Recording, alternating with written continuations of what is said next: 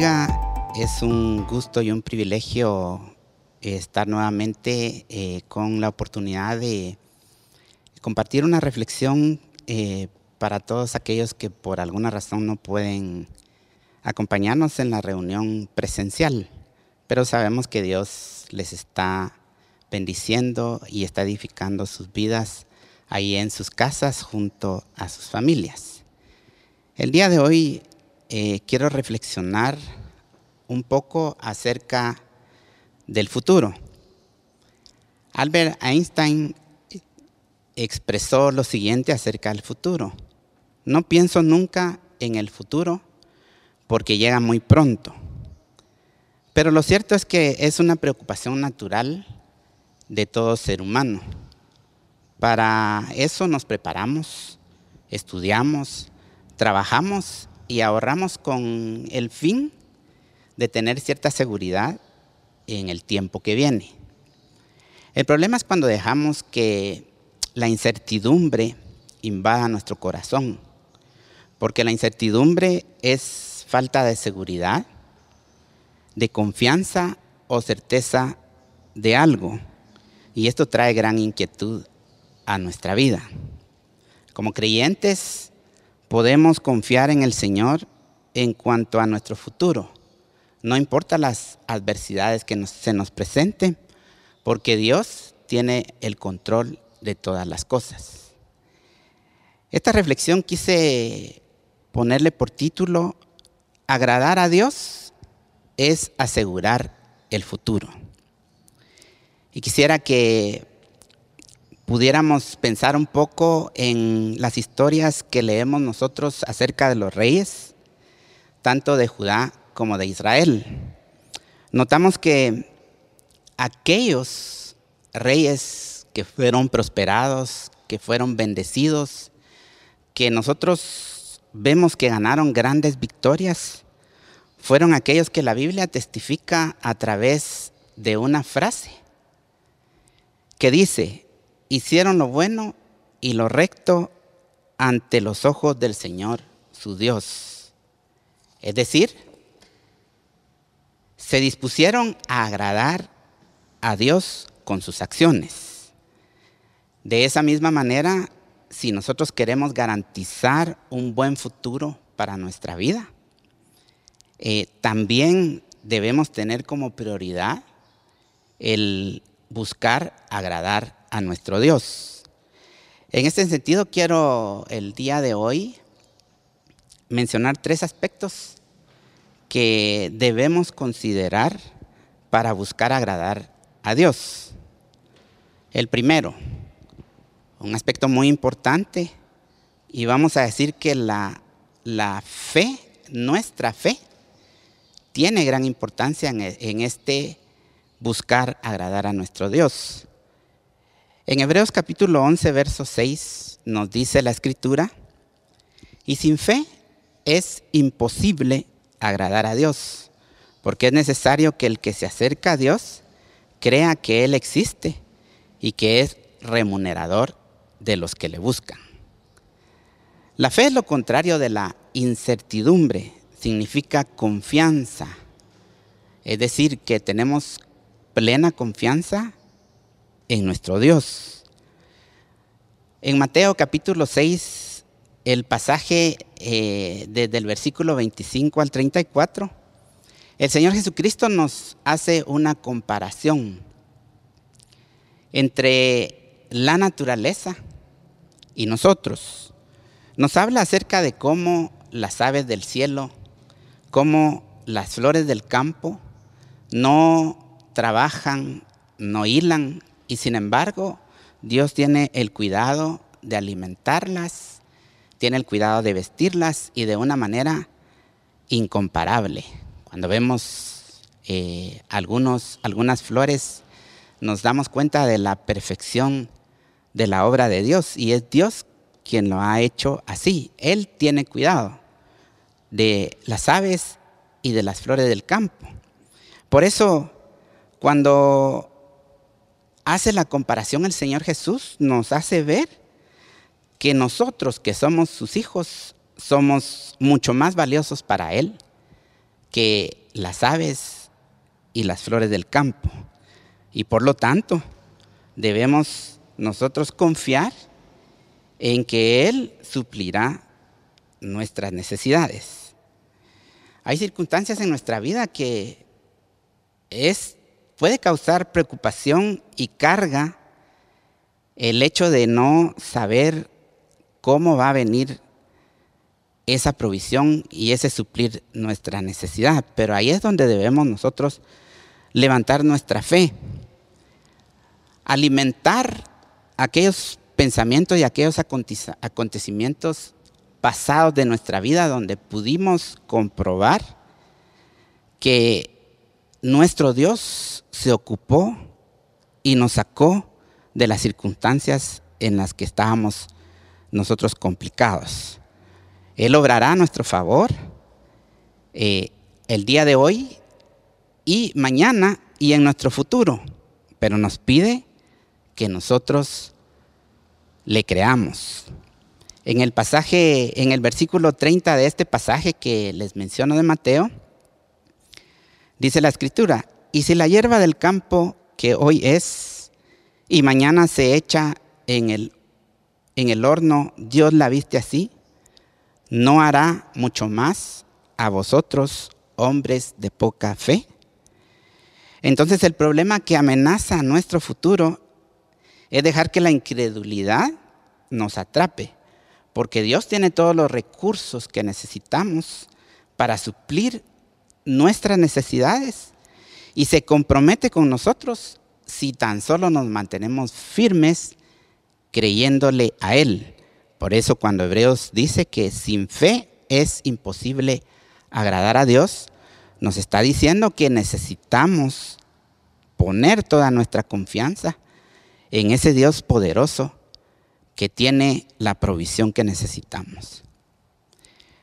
Número dos, buscar como prioridad hacer la voluntad de Dios. Esto va a garantizar también nuestro futuro. En Mateo 6, 33 lo dice de esta manera. Mas buscad primeramente el reino de Dios y su justicia, y todas estas cosas os serán añadidas. Lo que está tratando de enseñarnos este versículo es que si nosotros nos concentramos en hacer la voluntad de Dios, Él se concentrará en suplir nuestras necesidades. Si nosotros tomamos como prioridad el hacer la voluntad de Dios, buscar cumplir su voluntad, Él se hará cargo de todas las demás cosas. Esto tendría que ser para nosotros una forma de vida, una manera en que nosotros estamos confiadamente enfrentando el futuro porque estamos creyendo y confiando que en su voluntad Dios se encargará de las cosas que nosotros no podemos.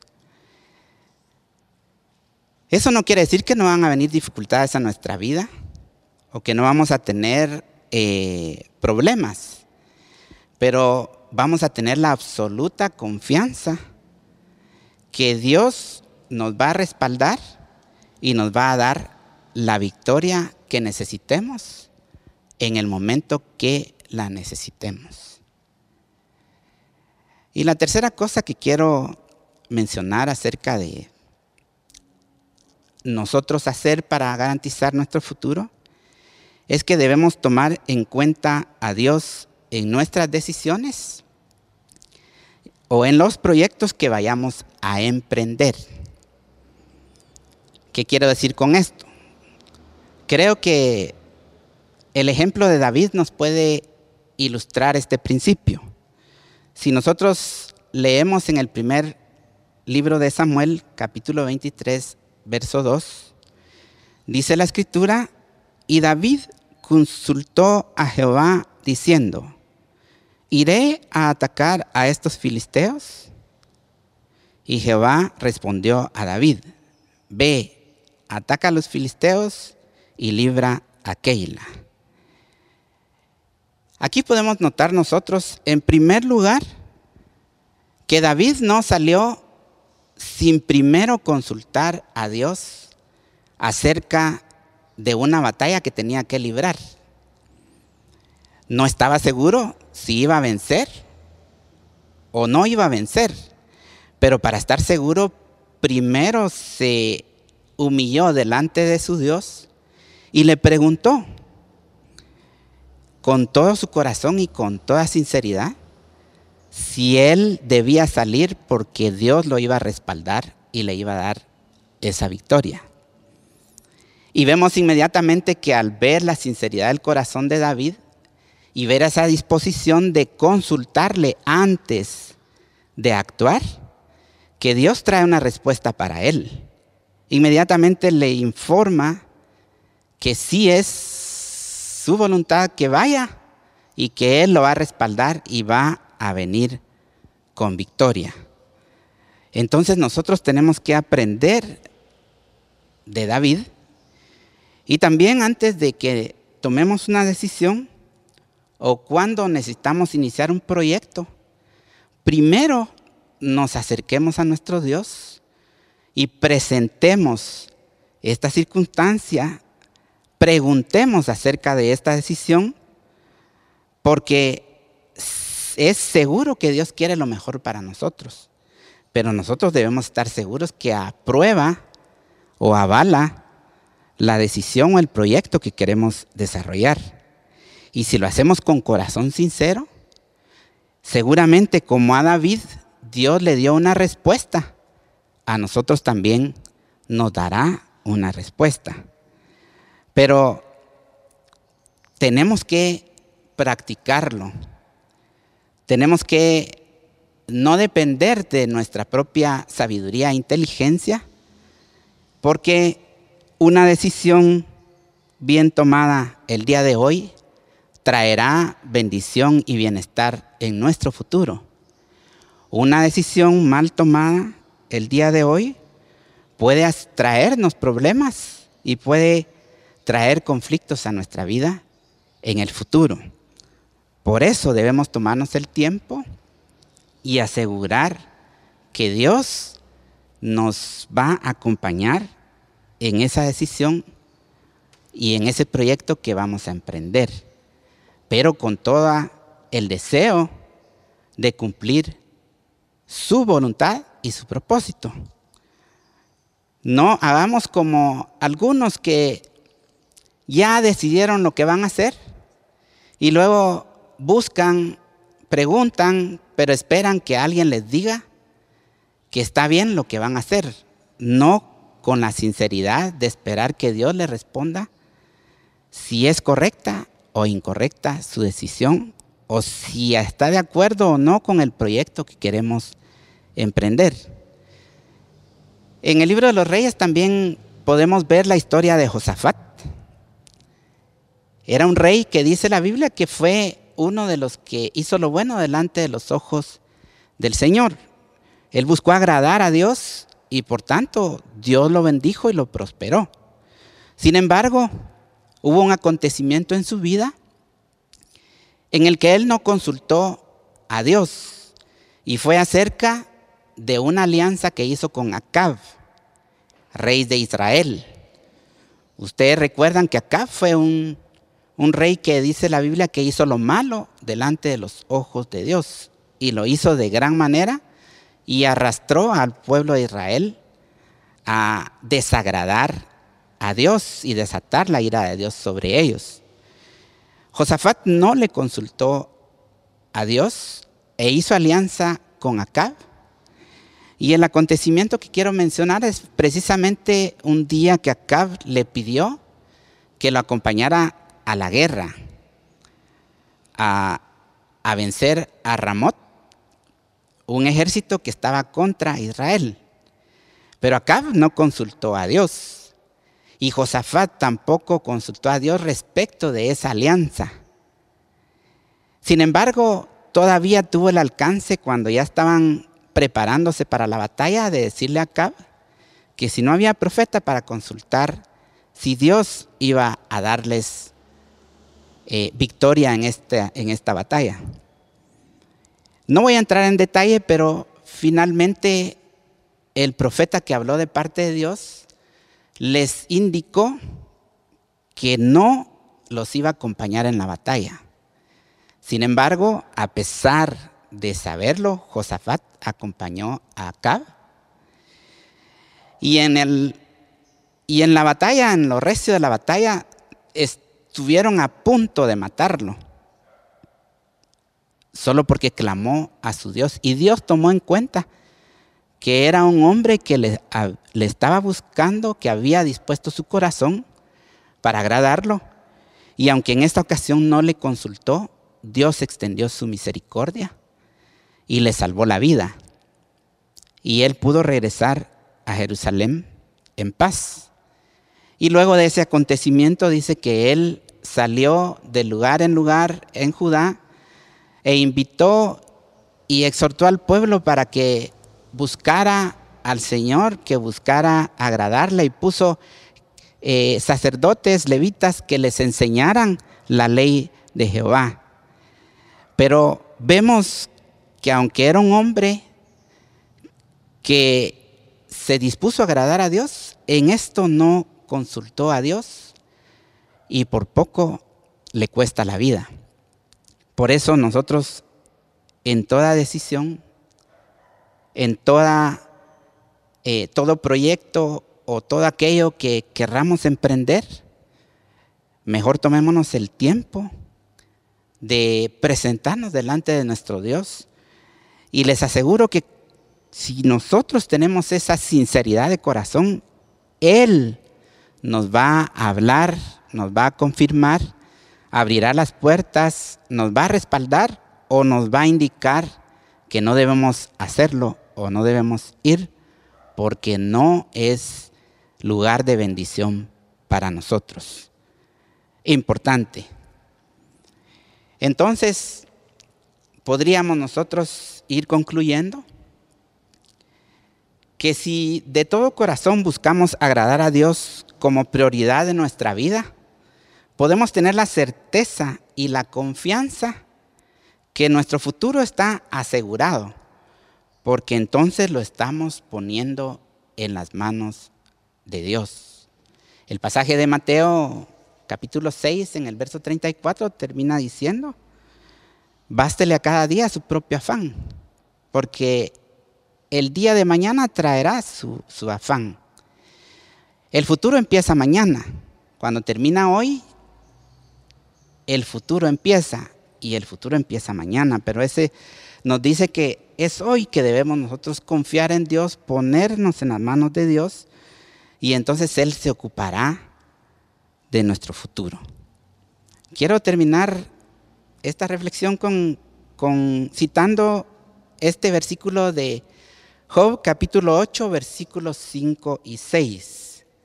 Dice la escritura, si tú de mañana buscares a Dios y rogares al Todopoderoso, si fueres limpio y recto, Ciertamente luego se despertará por ti y hará prosperar la morada de tu justicia. Y aunque tu principio haya sido pequeño, tu postrer estado será muy grande. Dios tiene buenas y maravillosas promesas para que nosotros sepamos que si le ponemos nuestro futuro en sus manos, con toda confianza y con toda seguridad podemos ir caminando. Si tenemos fe, si buscamos estar en su voluntad, si le consultamos acerca de nuestros planes y decisiones, Él se encargará de lo que nosotros no podemos, pero seguro seremos bendecidos, seremos prosperados y no faltará la provisión que nosotros necesitemos. Vamos a orar al Señor en esta hora, digámosle, Señor, en el nombre de Jesús, ponemos delante de ti toda inquietud, toda incertidumbre acerca de nuestro futuro, todo aquello que nosotros no logramos saber y que puede traer falta de paz a nuestro corazón. Pero en esta hora creemos que en tus manos podemos estar confiados y saber que nuestro futuro es bueno si nos entregamos totalmente a ti.